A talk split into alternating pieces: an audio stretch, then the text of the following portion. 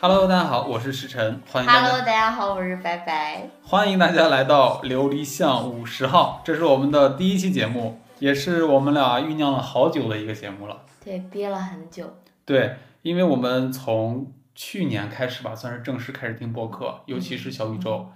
对听了播客听这么久之后呢，呃，就有了想从一个听众转变成一个音频创作者的这样一个想法。就其实就是单纯的表达欲旺盛，就感觉自己有很多话想要说。呃对，也是因为听了很多的这个创作者，他们在表达的时候，觉得自己呃也有这方面的一些观点，但是没有什么合适的一个渠道，通过这么很轻松的一个方式跟大家交流，所以也想去做这么一个创作者。当然，我仔细想了一下，就是说我为什么还是想去做这样一档节目，因为我们叫《琉璃巷五十号》，这是一个相对是一个空间的一个状态，就是我们这边可能没有特别明显的一个主题。不过呢，我是认为小宇宙这样的一个呃音频的这种节目呢，相对比较安静的一个空间。对，就是我会感觉音频类的节目相对来说，它的目前的这个环境非常的友好，就是我们可以自由的在不违反法律的情况下，对，来说一些自己内心的真正的一些想法，就是这样的一个空间，现在包容度特别高，比较宽容。对，能够就是充分的表达我们的一些观点。当然，像白白刚才说的，就是在法律底线以上的内容，我们可以自由的表达。而且，像我们之前都是在尝试文字还有视频的一些创作形式，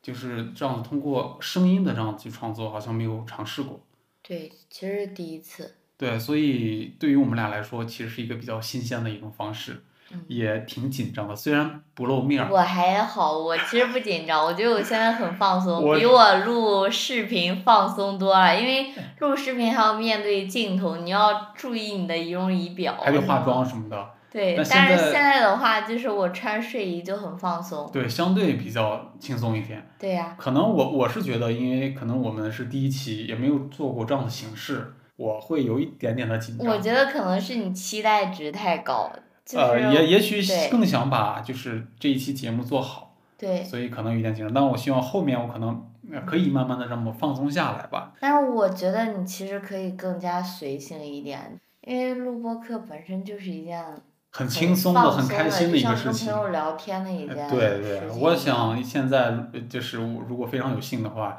就是音频的对面有很多朋友在听的话，我也非常感谢你对我的一个鼓励。我在接下来应该会越来越放松的一个状态。录音频这个事情，其实我第一次提想录音频，到现在来说，我觉得已经过去很久了，我印象中有两个月了，至少两个至月，少两个月。两个月以就上。是为什么这个事情没开始，就是这两个月发生了太多的事情。对，一方面是我觉得这两个月正好工作也特别忙，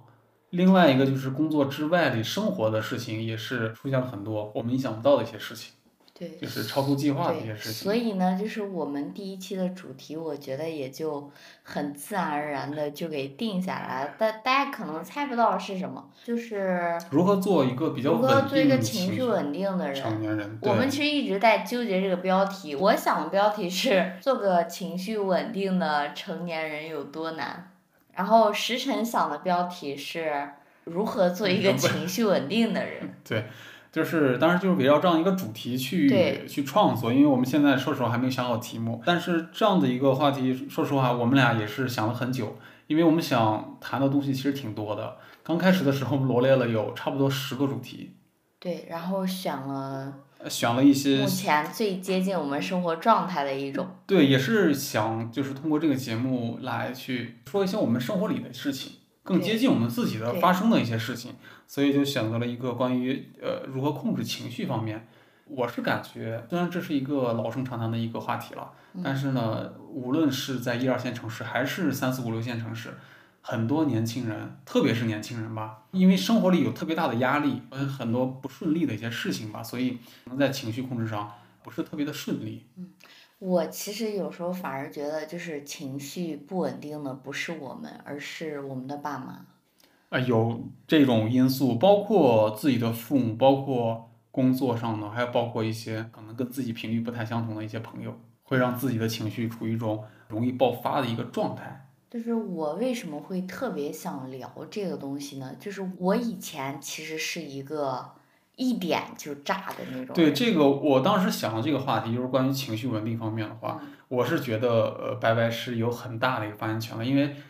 我跟白白在一起三年了，其实我对他的这种感觉，我觉得他在这方面变化真的特别大，比我大多了。我相对是比较平缓的一个状态，就没有那种大起大落的感觉。但是白白这方面真的变化很大，对，其实我也没有发现我自己会有这么大的变化，也是这两个月的这个契机，就是发生了一些特别很有挑就战性的事情。对，超级有挑战性的事情，就是可以直接炸碎我们两个的三观的那种级别的，就是整个世界都崩塌掉了，对，就是类似于这种级别的事情。然后呢，就在处理这些问题的过程当中，然后我就发现，哎，我对于我自己情绪的这个的把控上，是有所变化的，天翻地地覆地覆的那种大变化。对，超级大变化。虽然还是有一点的不足，但是我觉得比起我以前已经强太多太多太多了。对，因为我是在白白身边一直生活的一个人吧，所以我对他的一个理解或了解吧，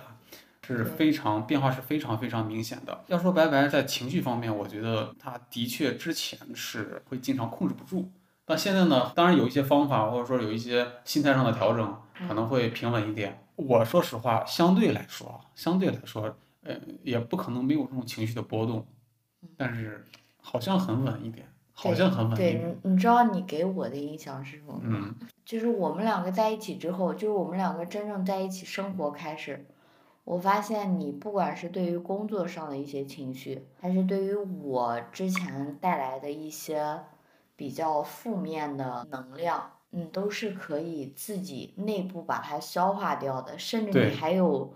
特别大的余力来来，哄我。对，就好是像让是这个样我子。对，就是让我完全想不到，我就会想不到，就是你究竟什么时候会生气。就说真的，我有时候我真的会发自内心的，我有点儿担心你，我会怕你把憋坏自己了对把憋就就把自己给憋坏了。我我之前不是跟你说吗？我说人千万不能憋着，你不能这么憋着自己，对，你要要憋释着放的自己，出口对，你的，就早晚有一天你会炸。对，但后来我发现不是的，你就是能自己把它消化掉。我就觉得世界上怎么能有这种人？呃，其实我在就是咱们在讨论这个话题的时候，我也在想，就是我今年已经三十多岁了嘛，三十出头，然嗯，后我在想，我过去这么多年里面有没有让我就是情绪上特别炸裂的一些事情？嗯，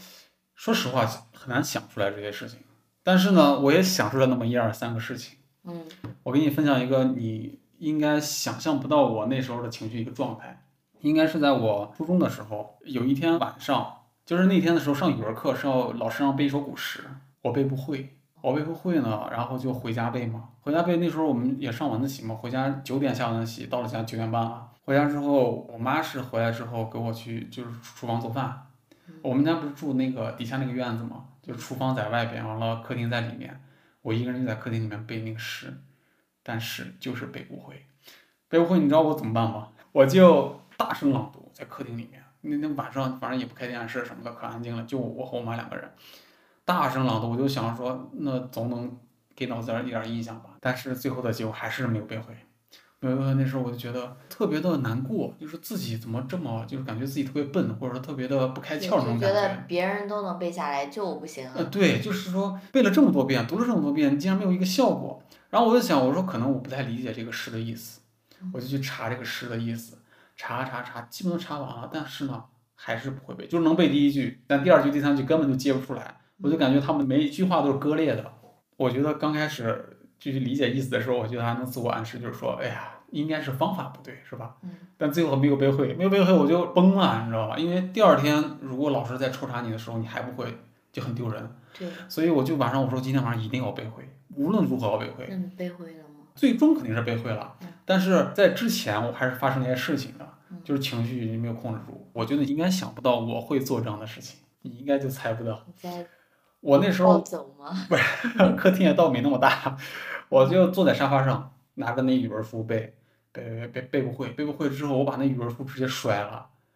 直接摔到客厅最远端，嗯你就想象不到，我就哇，那时候把我把我自己气的，完了还骂自己，我说你真是个笨蛋，怎么怎么的，就是多难听的话都骂自己。对，就觉得自己很废物，就是可能对于别人那么简单的事情，你为什么做不到？对，那种有一种这种强烈的落差那种感自查感，呃，自责感吧。嗯，所以就就发生这样一个事情。我觉得这个就是我在回想的过程当中里面情绪崩溃的，我第一个能想起来的事情。嗯因为初中到现在也就零三年、零四年的时候，嗯现在都过了二十年了，我都忘不了这个事情，因为我印象特别深。但是说实话，你是比较了解我的，就是我这个书啊，手脚我都会很欣赏对的。，就是我跟你们说啊，就是石晨呢是一个非常爱书的人。我刚跟他在一起的时候，我拿他的书看， 对，然后呢，他是不准我折一个角的，有这种洁癖，一个角都不可以。然后第二个要求是什么？不准我拿笔在他的书上写浪字。花，第三个要求是我读书的时候，啊我不能特压别书喜欢，对我特别喜欢这样，就是把书打开，像小时候打开笔记本那样，然压后平，把手放在上面，这样压一下，压平我再读，我会觉得这样特别舒服。嗯但是他对就我不让我我在这这样方就面比较心理洁癖，所对以就接受不了可就能。就是非常的对，就是我这样的一个性格的要人，求高当时我把语文书给摔了，对，这个是想不到的。摔了之我后，我觉得摔语文书是我做的事情， 摔了之后，我又老老实实的走过去把语文书拿过来，好心疼的把它又抚摸了半天。那时候关键有一个事情发生，是我妈见了，我妈说：“哎，是怎么了？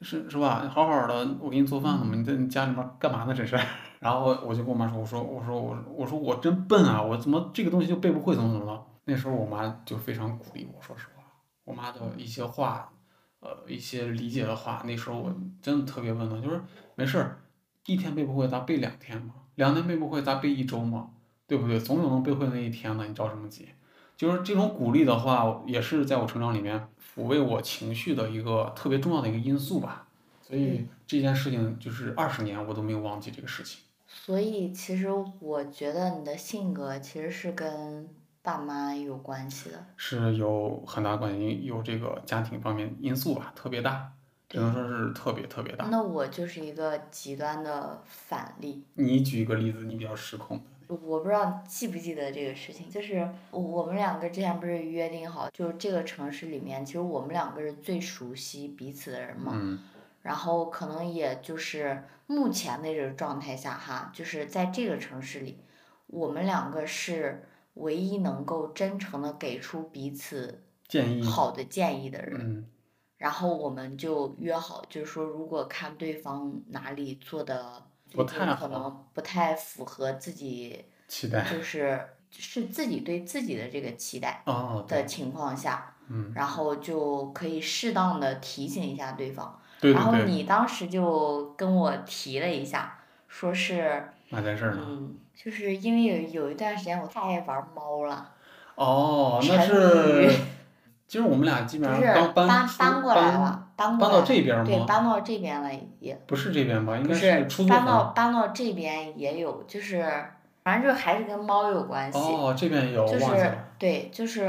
我们的猫叫发财。对就我每天在发财身上耗费的时间很多，然后你就觉得我不应该把我的精力都放在它的身上。是前一阵儿，呃，半年以内，对，因为这样的话，其实我自己给我自己列的一些计划，没法我都完没有成时间去做，因为我只要一做我的计划的时候，发财就会过来找我，然后我就不管我的计划，我就去跟他玩儿。对，当时我是非常担心，你就是你自己的计划完成不了，因为正常情况下，就是自己列的一些计划完成不了之后，可能会产生自责或者是自我否定对那种情绪。对我是怕你担心，当时对，当时担其实心，你你你是怕我后悔，然后怕我自责，说我就是为什么给自己列的事情，我现在没有把它完成好，我以后的话就照我的性格，我肯定会后悔。然后你就提醒我一下，但是当时就不知道为什么，就可能就是发财是我特别重要的一个成家庭成员。家庭成员，我就炸了。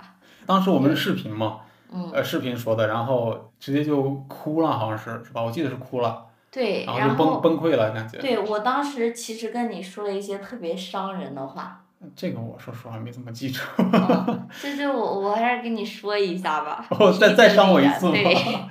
就是我自己觉得这些花是很伤人的。就比如说，就是这是我的猫，以后它的猫砂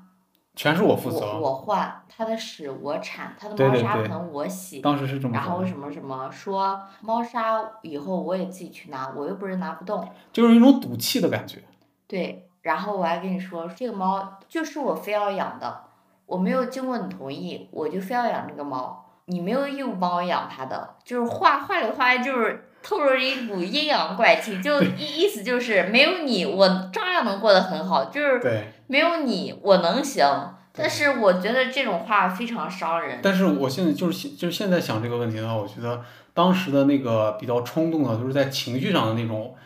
思维，其实是在一个我现在感觉还是在一个错误的方向，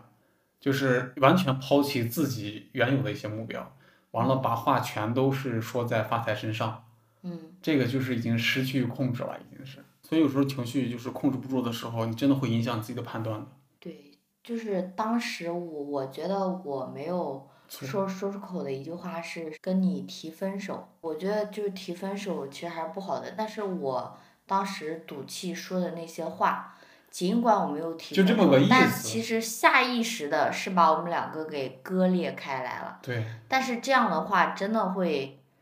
特别特别伤人，就是在这种情绪冲动的时候，我我觉得还是除而了且那个时候我们是已经有结婚的打算的，就是日子什么都已经嗯定定好好了。了，然后我就说这种话，就是我还记得你跟我说的一句话是，就是我永远能给你一种感觉，就是随时可以我我离这个开。人对，随时可以提着行李箱走，对，因为只要有一点不高兴，就是我随时都可以走，我根本不在乎。是的，因为歪歪经常跟我说，就说，呃，反正我提个行李箱马上就可以走，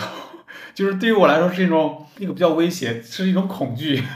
对所所以我现在觉得这种话特别伤人，然后我现在不再会说这种话了。这也是一种情绪，我觉得变得更加稳定的一种表现。对，而且我觉得这种话特别幼稚，因因为我自己心里知道，就是我是不会轻易跟你分手的，但那是种我就话非要说这种话，对，其实还会也不知道硬气给谁看。对，最后其实起不到任何作用，还会伤害两个人感情。对，而且这个就是感情这个东西就。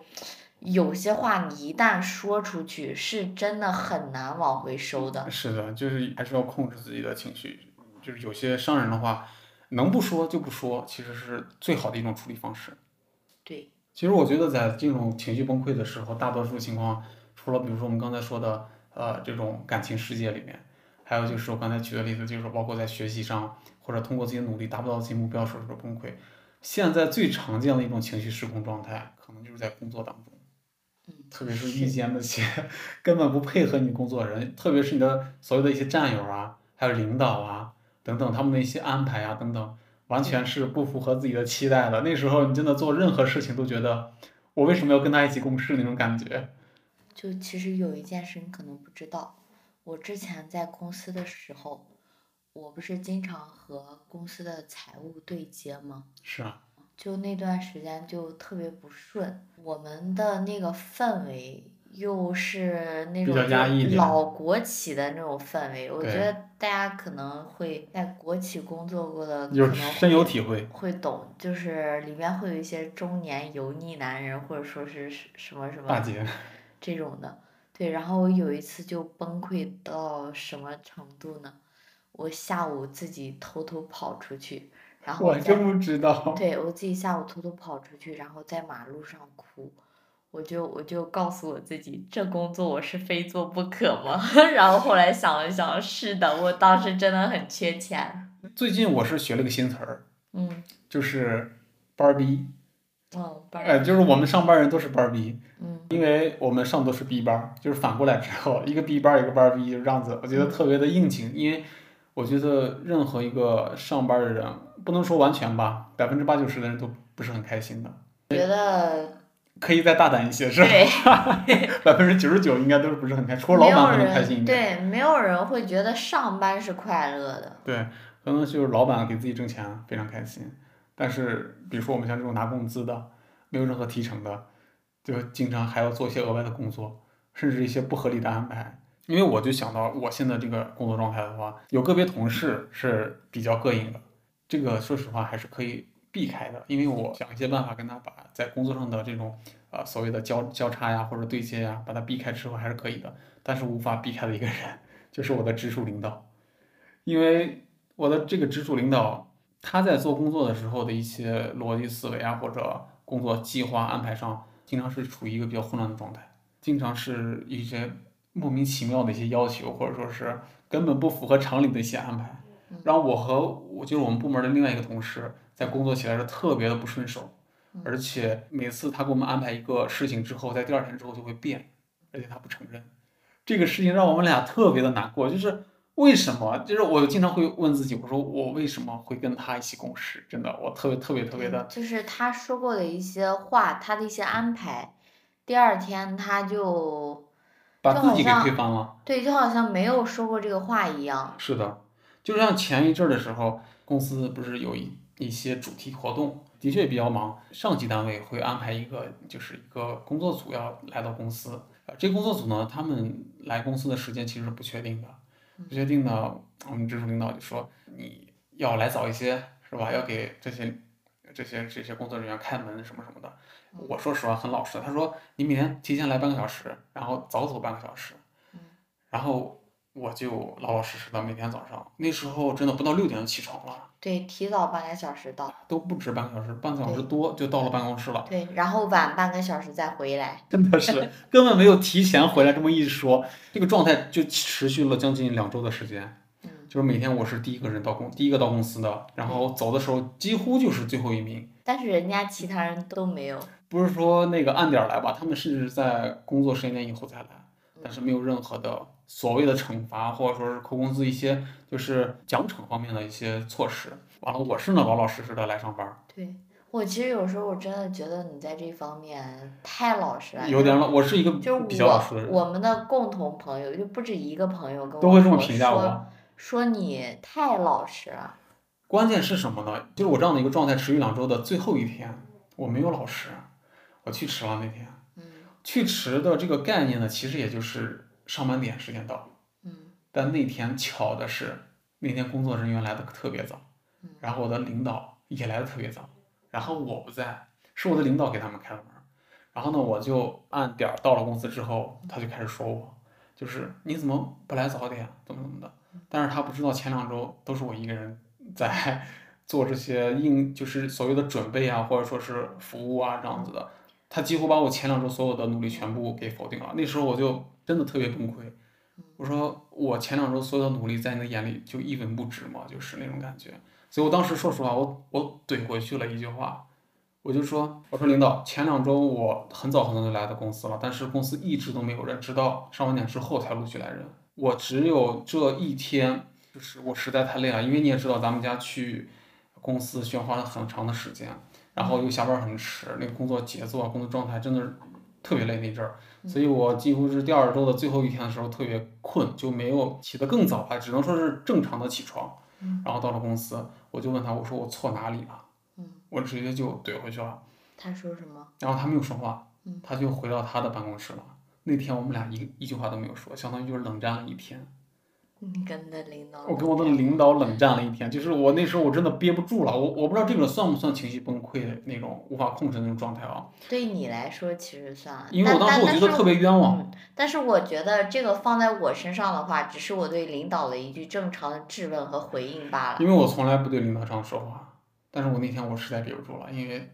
两周的时间我特别特别的疲惫，而且你就是你又没有迟到，你就是正常的时间到岗啊，对，只是对没有吧他所所谓的说提前半个小时那样子的，对啊。所以，那你为什么要说我呢？我错在哪里了吗？对为什么大家都这个时间点到，你就不说他们？我这个时间点到，你就过来说我，对我就只能认为你在欺负我。对我心里会有那种不所以公我平的说感你觉，太太老实我了。就是我就是不老实的那一次被他抓住了，就那种感觉，就是嗯，哦，你那好没有冤不枉老实，那只是正常的基槽。对，所以对，所以那个其实是算你情绪崩溃的时刻吗？我我感觉我那天是情绪崩溃了，我觉得我就其忍实不忍可不住了能那是种感比觉。较比较难过吧。对，就是那种不公平的那种感觉吧，因为我之前两周付出了很多，但是任何的表示啊，或者是哪怕哪怕是口头上的一个鼓励或者赞同你的行为，这种也没有得到，反而是最后一个得到了一个批评什么的，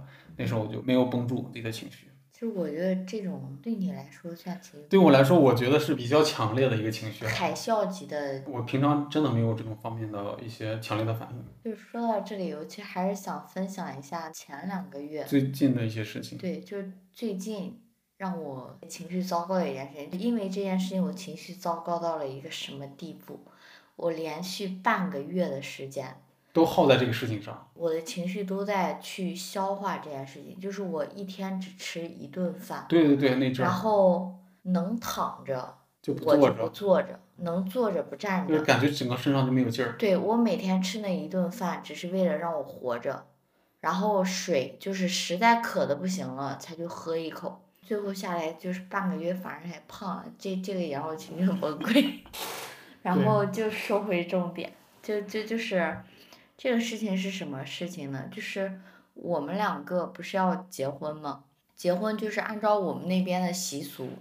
就会谈彩礼和嫁妆这的个问题全嘛中国都在谈，我就直接跟我妈讲说，我不需要你给我出什么嫁妆，反正就是我不要你什么东西，你自己过得好就好了。这个我也是同意的。对，就是你不用给我什么东西的，你自己过得好就可以了。然后呢，我妈当时说的非常好听，说啊，妈妈可不拿你当商品。 然后，嗯、我可不跟别的什么一些妈妈一样，我妈妈可爱你了，大概就类似于这种话吧。我当时是抱着一些侥幸心理，我觉我觉得我妈可能是这样的。后来呢，就是就到我该拿彩礼的时候，就是你的爸爸妈妈就嗯嗯嗯就对，现在不是也是我爸妈了吗？然后就是咱爸咱妈给 我大就是钱 打钱的那个时刻，我我妈就开始了，开始问我要相当于钱要钱那种感觉。对，对是从就是我爸妈给出来这个彩礼里面去要钱。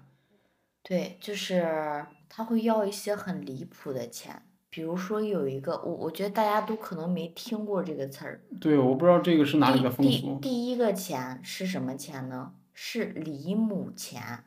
离是离开的离，母是母亲的母，就是嗯我离开他，对要给他一笔钱。是，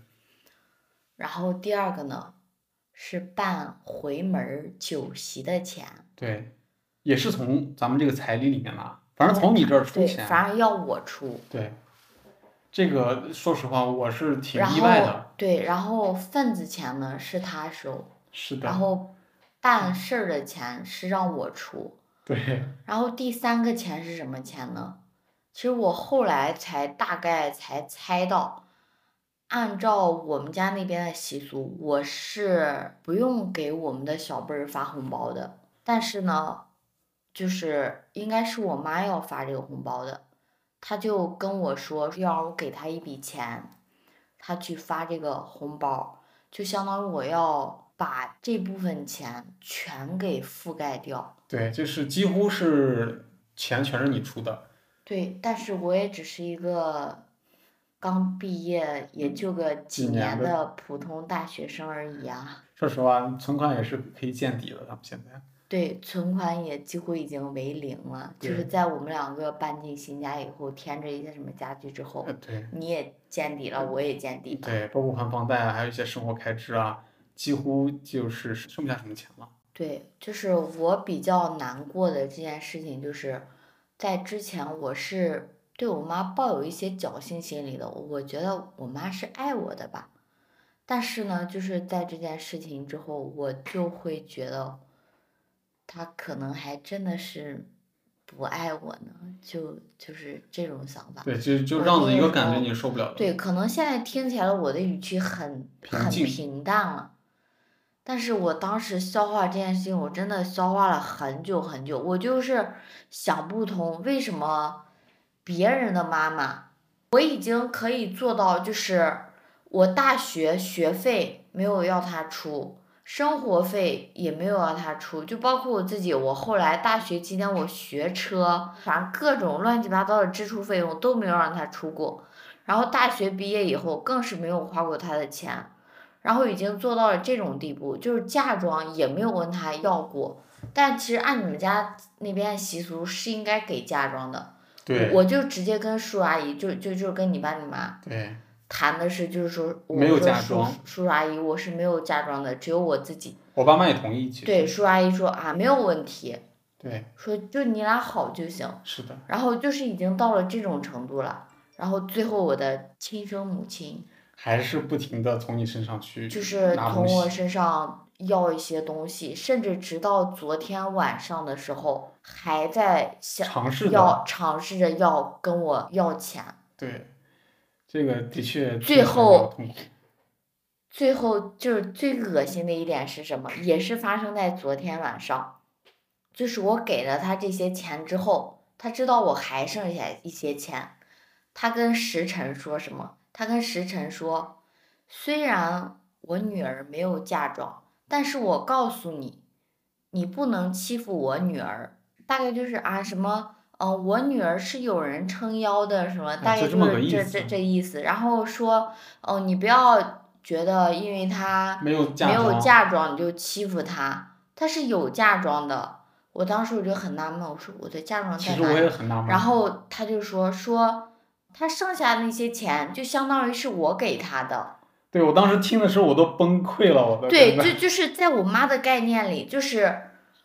我现在拿到了这些钱，就是叔叔阿姨给我的这些钱，让嗯就就是让我自己去支配，甚至这些钱都不是你的，是叔叔阿姨给我直的，接到他老大家他的他卡们里。他们都不让给你，就是对我的钱。对叔叔阿姨说的特别明白，就是小白的钱。对，然后说剩下的是他给我的。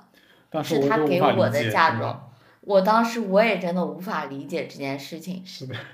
所以昨天说实话，我还我也是有一点情绪崩溃了，就是对，然后我跟我的亲弟弟说了这件事情，我弟也是十分不理解。然后就是包括我之前我跟我弟有一些误会嘛，我弟甚至已经就是害怕到了什么程度。我弟跟我保证说，一直不停的在解释，跟我做保证说，姐，我从来没有要拿你的彩礼去娶媳妇儿，娶媳妇儿的这个意思对，我以前没有过，我现在没有，我以后也没有对这个想法。是的，不是，其实弟弟的对思路还是比较清醒清晰对，的，但但是在这之前，就是我们两个也是因为有因因为我妈中间的一些传话，对，导致我们两个产生了很深的误会。是是的我后来自己主动去找我弟，嗯，然后问清楚的。我觉得事情不能这样发展，就是你总得说清楚。是的，后来我才发现，就是是其实是我妈的问题比较大。对。其实就是白白的母亲给他，的确，我就就就我观察，就是这三年，给他在情绪上的一些困造成的困扰，真的非常非常大。我真的是，我可以说是见证他从一个从这种困扰里走出来的一个女生，然后慢慢走出来的这么一个过程。对，就是我其实是一个我不想把什么东西都，就是把任何错误都归结于原生家庭的这个人，因为我会觉得就是长大以后的我就是我自己，我是一个独立的人，我是一个可以重新让自己成长的人，所以我不愿意把我所有的困难都归结于原生家庭。对他，但他是呃会占但占有一对，大但部是分的它原因，会，对，它是有一部分原因是会影响的。但是我我直到现在，其实我还是会保持一个心态，就是这部分原生家庭的痛苦以及它所带来的影响，是我自己可以通过我自己的一些努力去克服的。是的，我也希望，就是如果正在有听众朋友，就是听，如果你们遇到跟我类似的事情的话，或或者说你们的原生家庭也曾经给你们带来过什么困扰，或者你们正在经历着这样的困扰，我也希望大家保有一个这样的心态，这些问题是一定可以被解决掉的，就是你要积极主动的去解决它，不能逃避，千万不能逃避。嗯就是说你这个情绪从当时很崩溃，就是可以说是好几年那种状态，三年。到现在我对，其实不光是三年，就是你不认识我的时候，我已经在崩溃了。就是从我读大学的时候，二零一四年我爸爸去世，从那年开始，我的情绪就已经在崩溃掉了。对但是在那之前，也已经有很长的铺垫，可以说从我懂事儿开始，就一直在有这种不停的感觉有是吧有这个铺垫。对，就是说到你目前为止，你你感觉你自己变化，我是感觉你的情绪变化还是挺大的。对我变化特别特别大，就是你现在，比如说在提起你母亲，你还会特别的那种，就是激烈的那种情绪反应吗？没有了。就是我那天给石晨在微信上发了一句话，对对对，说，哎，那那句话怎那么句说话来是着？什么你来看着？一还下啊挺有意思的，我看一下。我那天也是比较难过的一个状态，我就自己认真梳理了一下我的情绪，然后其中有一句话来说，我觉得是我梳理的重点，这句话对我特别重要。我当时我自己写了这么一句话，我说我的时间是要拿来赚钱的，不是拿来纠结我妈为什么不爱我，她怎么能不爱我呢？这种屁事上的傻不傻？啊对，当时呃，白白给我对发过来这个这个图片儿吧，也是这句话，我就觉得白白当时估计就是他的心理上的这种情绪上的控制，我觉得有一个质的飞跃那种感觉是，就是可能就是来自他母亲的这种所谓的伤害，已经对他没有特别大的影响那种感觉。对，因为当天我记得好像也是发生了一个什么什么事情，你看我现在已经记不清了，啊，那嗯就说说明我真的对他就对，快就忘记无这无些事所情谓了，了是的，对是的，嗯就就是你你感觉你就是调整到这个状态，你有没有什么方法？我觉得特别重要的一个方法就是你你不要自恋， 就是我就方法有有很多，我先说是啊一个对我特别重要的一个方法，就是你会一直拉着我跟我聊天儿，就是就让你不断的说。其实这对个我也是我这一这个方法我归结了一下，就是人一定要找一个倾诉和发泄的渠道，对之前就是很多情况下，就是包括咱们俩有时候会闹一些矛盾的时候，嗯，还有你跟你家里有时候会有些矛盾的时候，我会千方百计的让你去说话，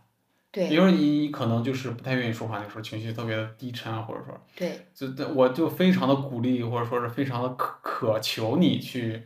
把你想说的话说出来。对，但是你感觉每次说出来之后的感觉怎么样？就是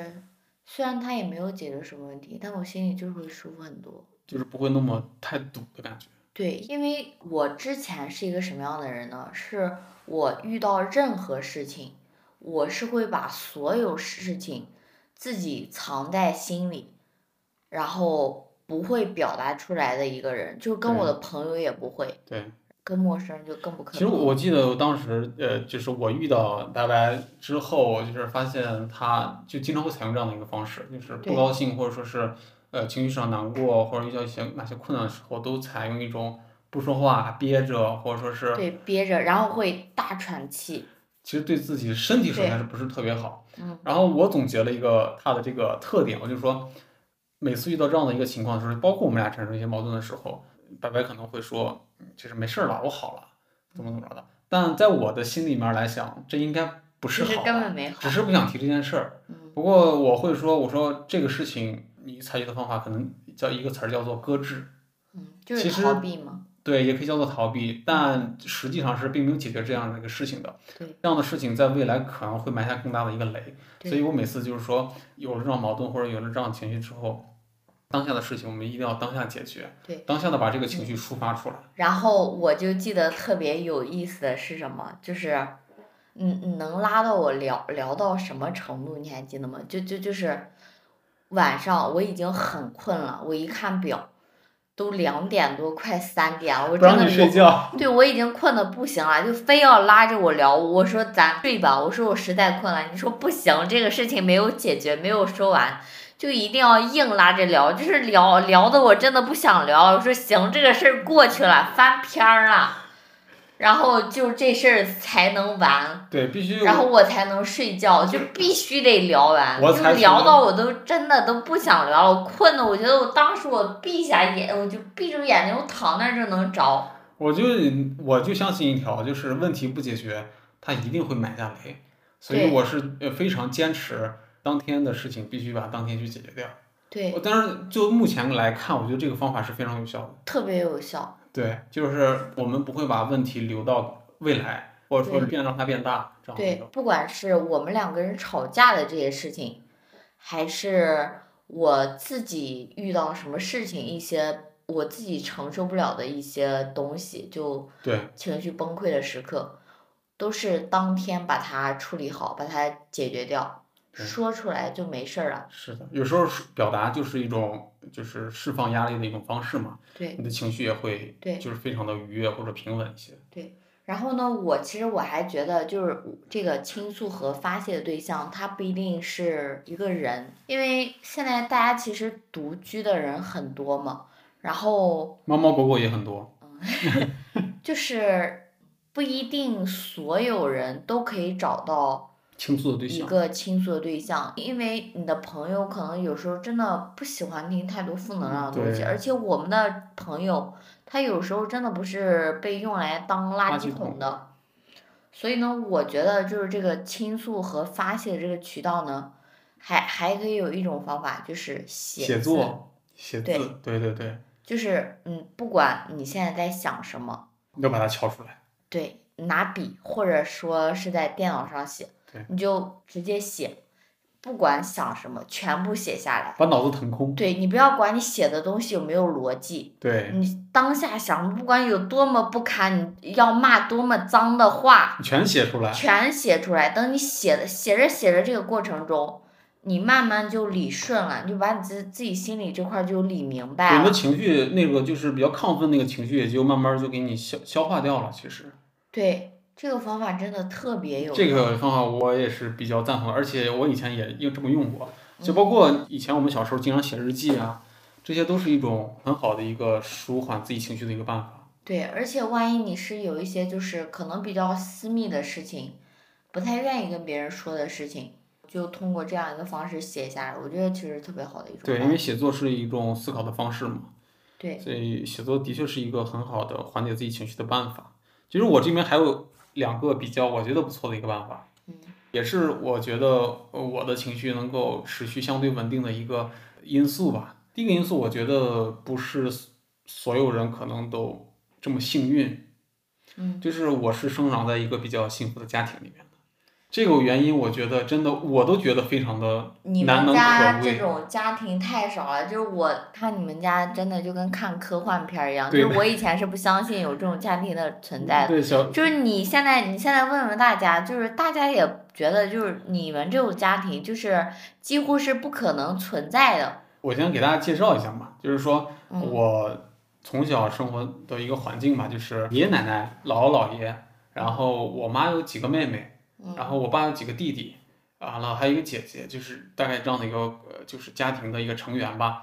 然后我从小成长的这个环境呢，我是首先没有看过他们吵架，从来没有吵过架，就包括从祖辈到父辈，任何一个家庭没有吵过架。对，这是一个一家子都情绪稳定。一家都情绪稳定，所以我做任何事情的时候，也也会以一个比较稳定的情绪去做事情，就是采取的一种心态，就是比如遇见一个困难或者遇见一个挑战的时候，我都甚至会告诉自己说不要慌，能赢，稳住，就是就是比较网络化这样的一个描述啊，对但是的确是这样子一种心态，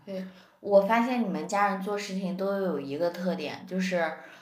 嗯、遇到一件事情，你们家人任何人想的第一个角度永远是我们要一起怎么去解决这个事情，对，就而是不是发疯。也是我就是马上想说的，就是我家人给我的感觉是解决问题是首要的事情，对，没有解决不了的问题。对，就不会导致那种烂摊子这种事情，就是一直延续下去，家庭关系也比较和谐一点。就是我现在回想，就是我爷爷奶奶，就是特别是我奶奶，嗯她给我的那种感觉就是没有什么事情做不到，对没有什么困难能难倒她，对，就是好像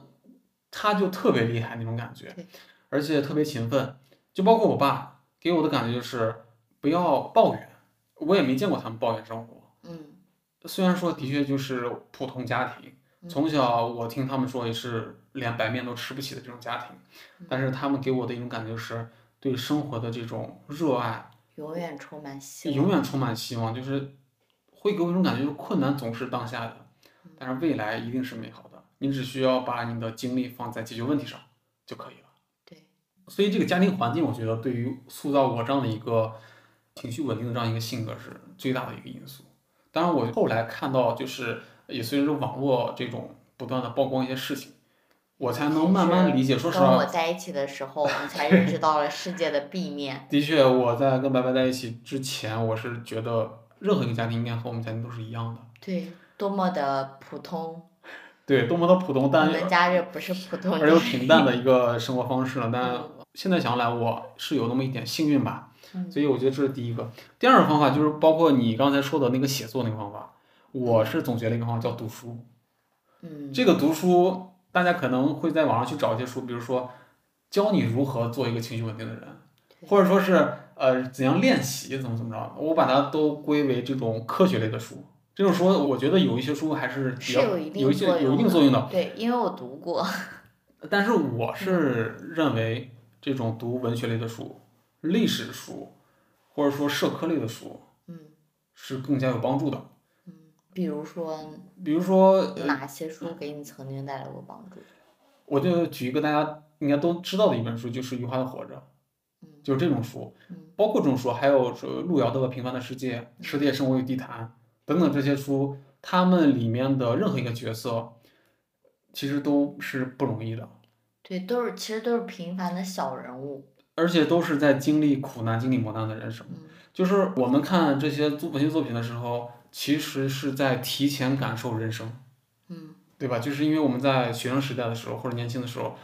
去看这些作品，因为他们这些作家在创作这些角色的时候，我我是感觉他们是富有经历的一个状态对，他们会看到社会上的一些比较悲惨的一些事情或者比较难过的一些事情，而且他们一般会在小说里面提供一些解决办法。我就是在读这些书的时候，我会从这些角色遇到的一些困难当中，以及他们的一些解决办法里面，去提前给自己做心理建设和心理准备。嗯就是说，他们遇到的问题，很可能就是我要遇到的问题。当然，这是一个潜移默化的过程，不可能说啊，我今天情绪特别崩溃，然后我明天读了《活着》，第二天我就要变好，这个我觉得也是不现实的。对，这个就是呃一个不断积累的一个过程，这个过程肯定会很慢。很漫就长。像我从刚开始的那个情绪变化到现在的情绪变化，就是也是经历了很漫长的一个过很程。漫长的，少说也有三年。但是我是感觉，就是你嗯通过不断的读这些书的话，培养出来你的性格是非常扎实的。对，它不会，呃，我我是个人一个比较浅薄的认识啊，就是比这些所谓的科学类的书，就是教你如何稳定情绪的书，要来的更扎实一点。你肯定不能否定它的全部嘛，对对，它肯定是有用的。就是当我读了这些书之后，就比如说我前段时间读的那本书。叫叫叫什么什么？如何与强势的人相处还是什么？为什么要听你的？对我为什么要听你的？这本书就讲的是如何与强势的人相处。对，这种书也是很有帮助的，的确对有帮助的。我当时读这本书的环境是，就恰巧是 遇遇到嗯我妈那个，就是跟跟我妈斗争的那个时期一天嗯，我当时读这种书就是想寻求一些治愈的办法。后来呢，就是这本书其实没有治愈我多少，呃，其实还是自己把自己治愈了。嗯，然后，但是我会觉得这本书对我来说是有用的。它在哪里是有用的呢？就是它里边讲的一些观点，就是一些强势的人的他的一些性格特征，就是他为什么会形成这样一种性格，嗯，以及我们要怎样去应对这种性格。对就是他会给你提供一些实际的方法论。我会觉得我通过这本书。我能够剖析我看，妈的那种行为，其实我看完这本书的时候，我当时就得出一个结论，就嗯，像毛主席说的一句话，就是帝国主义都是纸老虎，有对没有这种感觉？对，就是强势的人是也是是这种纸感老觉，虎，对，就是我心里没有那么胆怯了，对，因为我们感觉能对看透他的心理一些变化了，或者对说他是怎么想的。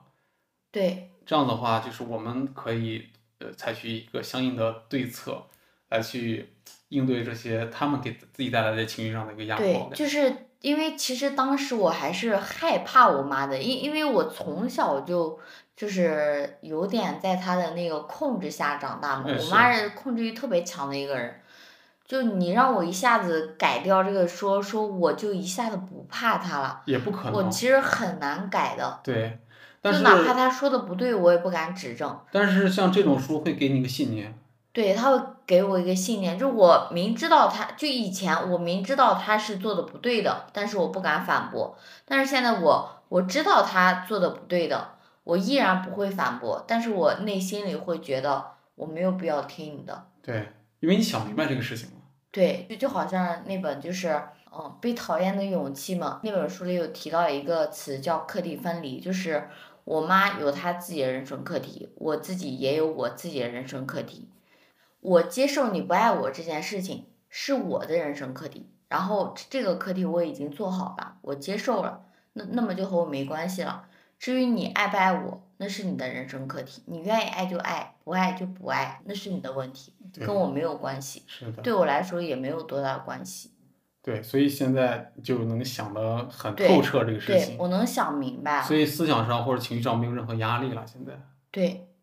是的，所以我觉得就是通过读书，的确能给你带来很多的帮助。我认为是无论你在读什么书，我觉得这个书对你的影响是潜移默化的。嗯，无论你是看，就像刚才白白举的这个例子，我为什么要听你的？我为什么要听你的？对，类似这样的书，这种书也是不会当下去改变你的。但是我觉得去看这些作者提供的一些结论、一些方法、一些原因的剖析的话，是会给自己这种思维上的一个呃，就是开阔的一个作用，而且给心里相当于一个压舱石一样，告诉你你是没有错的那种感觉，对吧？我觉得这种书呃也是非常有帮助的。我其实还有一个特别简单的办嗯法，简单又有效，对，什么就是走路。运动吧，可以说是对，这其实是运动，但是是就是我这个运动是属于比较机械性的那种运动，并且呢，你要把这个运动放在每天的一个固定的时间段，可以是早上，也可以是晚上。然后我自己呢，我是把这个走路这个时间放在早上的，因为早上有太阳，然后我晒太阳我就很开心，对，然后我走路走到微微喘那种程度，稍微出点汗，对，稍微出点汗，我也会很开心。运动会让我分泌多巴胺，嗯，对，我就会很开心。然后我是就是这种机械式的动作，也不需要我花费太大的精力脑或者力什么，对。 去一考一虑怎大么早练力让量对什么一的大早让我这样一个低血糖加低血压的人去跑步，就也也不太实际。所所以就是走路加晒太阳这两件事情，就会让我很快乐。人是离不开阳对光的。对，尤其是当你把它变成一个每天早上的固定日程的时候，它会在一天的开始就奠定了你今天的基调，对你不能就是啊，我这个月我就走一天，这个起不到任何作用，起不到任何作用，你必须坚持。至少频率得高一些。对，其实就是如果大家不想走路的话，你们也可以就是换成其他的一些比较呃方式，简单的一些方式，对，就比较简单的方式。但就是得最动起来。对，就比如说最近不是流行八段锦吗？只要动起来就好了。对，好像只要动起来之后，你的这个思绪不会嗯就是一直聚焦在那些让你特别难过的事情上，对就，会分散你的注意力。对，或者说哪怕就是简单的、单纯的每天就早起下楼，你就在这儿就站那儿原地不动，活动一下胳膊，对，就看看太阳，晒一会儿，其实买这个个作用早也是非餐，常有用的。这个，对，特别管用，对，这个好就像感受一下身边现实生活里，就听一下早上的鸟叫声，还有。大爷大大爷大妈锻炼的声音，然后甚至还会有小孩儿那种叽叽喳喳的声音对，就你会觉得这些现实生活里的声音很其美好实是可以让你保持愉悦的，会治愈你，对对这种大呃生活的状态和自然的状态都会治愈人的。对。然后就当你早上出去转这么一圈儿以后，我唯一的想法就是我渴了，我要喝水，我饿了，我要就吃是你饭，根本想不起来那些令你烦恼的事情，爱谁谁。对你好像精力不太够那种感觉。对，其实我还有一个，我觉得嗯这个方法我不知道对于任何人是不是适用啊，嗯，就是我考研期间学了马克思主义原理。哦，这个说实话，这个听起来可能有点像感觉我上们上这课那种感觉，对我我就感觉我们两个这个方法就可能在你身上不一个在论调上。也不是不在一个论调上，因为说实话，我上大学的时候，因为这本儿这个课程是在大二时候学习的，大家每生其实都学。嗯我也啊学了，对，大二学马克思主义原理，但那时候说实话，我感觉很多学生应没该有不是好那好么学认认真的去听我这的个马原都逃课了。对，要么是逃课，要么睡觉，对，反正就是不会去好好听，但是只要保证考试过了就可以嘛，是吧？对其实我当时也是这样一个状态，但是呢，要考研，而且你想考一个好学校，你要想拿一个高分儿，学政治这块儿的，你不可能去考特别差嘛。对所以那个阶段，我是认认真真学了这个马克思主义原理这本教材的。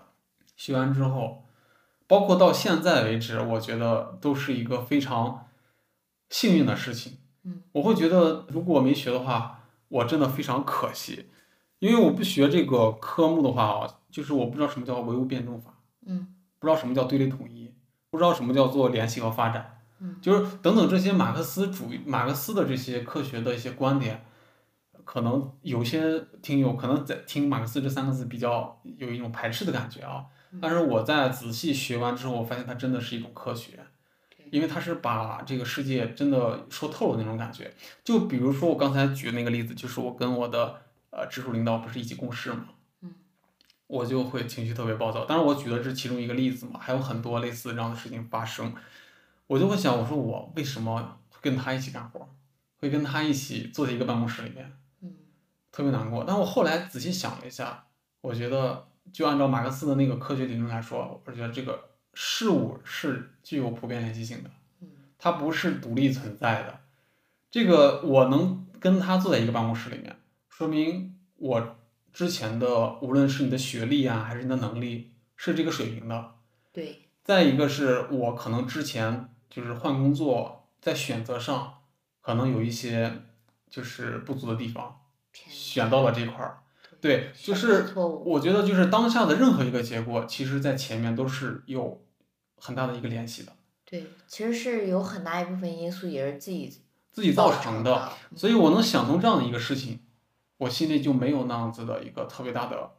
呃难过或者说是压力嗯。我会把更多的精力放在提升自己能力方面对。如果你不想跟他一起共事，那你就提高自己嗯，你就摆脱他。你既然跟他在一起工作，说明你们俩在这个世界上，呃的磁场上的某一些东西还是有引力的，让你们俩在一块儿。但这种在一块儿的这种感觉并不舒服而已。嗯对吧？所以我就特别幸运，就是我能学到马克思主义科学方面的这些东西来指导我自己的生活，嗯能想到这些东西，哎，自己的情绪就会非常的平静，因为我理解它，理解它为什么发生，嗯，你只需要去又把精力放在解决它就可以了，嗯根本顾不上你在生气或者说是，呃，跟他所谓的去怼他这样子的，简直是浪费自己的时间，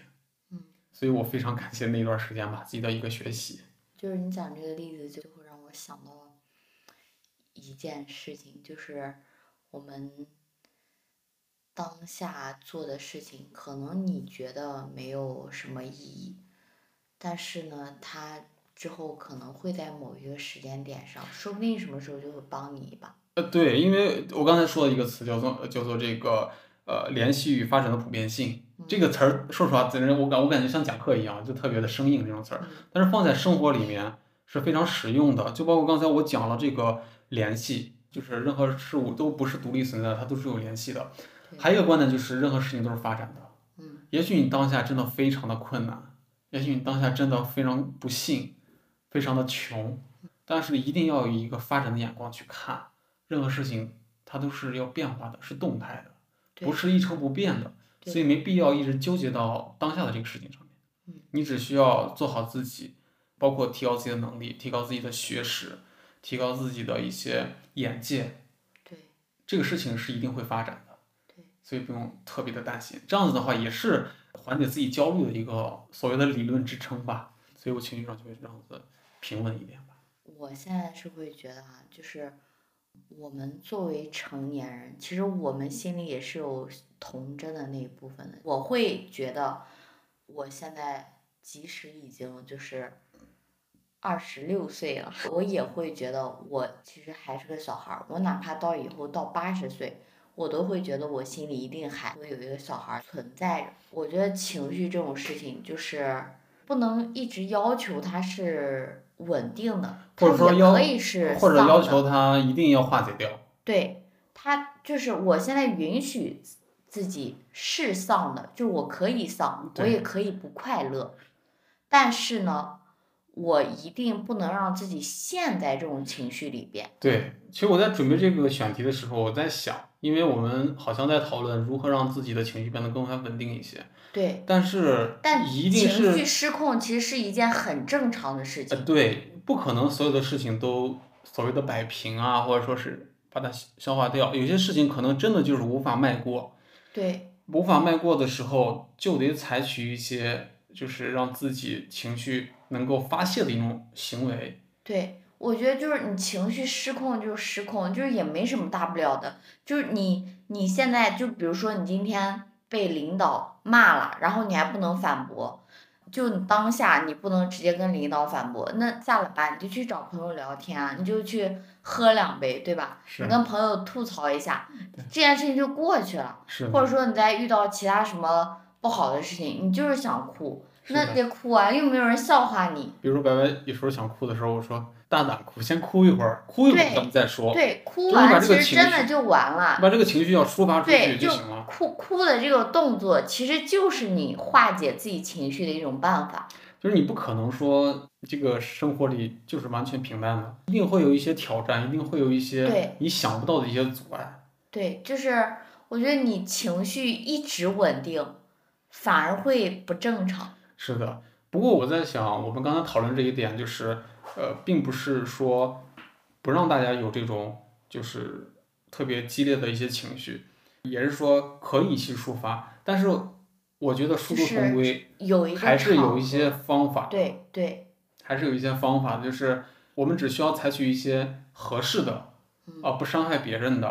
呃对能够舒缓自己情绪的一些看起来可能有些疯狂的做法。其实我也非常鼓励大家，在适当的时候、适当场合去做这样的事情。对，你哪怕你就走大街上，我现在不高兴，我就站大街，我找个公园，我就吼两句，怎是么的了？对，对吧？是我的今天就不开心，我吼两句，怎么啦？是的，所以这都是一些很正常的，我觉得一些情感的需求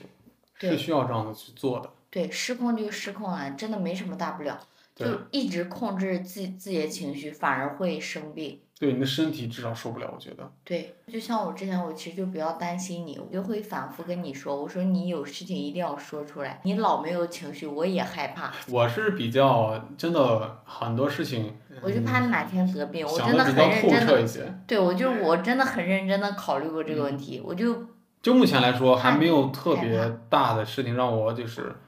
无法接受。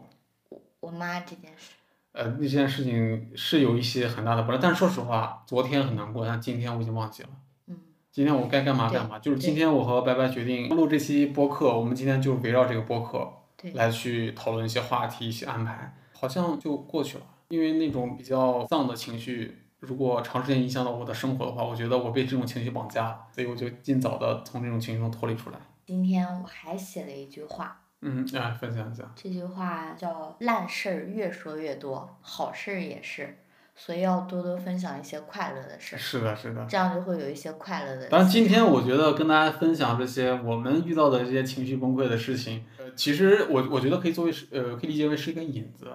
我们还是更想跟大家去分享，就是如何生活里一些正向的事情。对去调节自己的情绪的一些方法吧。呃，我们所采用的对一些我们认为是比较有效的一些方法。对就希望能够帮助到大家。今天就是我们做的第一期播客，可能就是磕磕绊绊吧。如果大家能听到这里的话，也会觉得这两个人在干什么，就是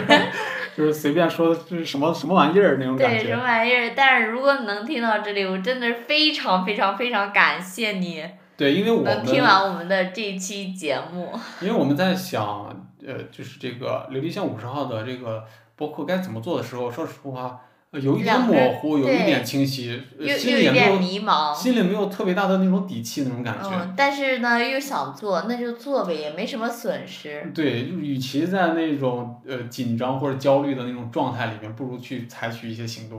就对把它做掉，对无论好坏。呃，就像我刚才说的，事情是发展的，我们从第一期做，我也希望我们能按时上线第二期、第三期、第四期，一直这么做下去。希望就是越做越好吧，也是越做越顺利一些。就包括我们在表达呀，或者在选题上呀，啊，都能跟大家引起一些共鸣。也希望就是我们所遇到的一些困难的一些解决办法，能够帮助到大家。总之就是我们这个频道呢，主打的就是一个正能量。对，我希望就是传我啊递一些生正活能量。里其实还是一个非常阳光的人。对，遇事要想着解决办法嘛，所以录播课就是我们的一个办法之一，就包括我们一些不愉快的事情，通过这样的方式来表达出来，同时跟大家去提供一些可以参考的一些解决办法，真的是希望能够帮助到大家。如果大家在生活里遇到类似事情，而且你也有很好的办法的话，我也希望能留在评论区里面，能够让更多的人看到，能够帮助到更多的人，我觉得这也是一个非常好的事情。好吧，我们今天的这期播客就到这里了。那我们下期再见，下期再见，拜拜拜拜呜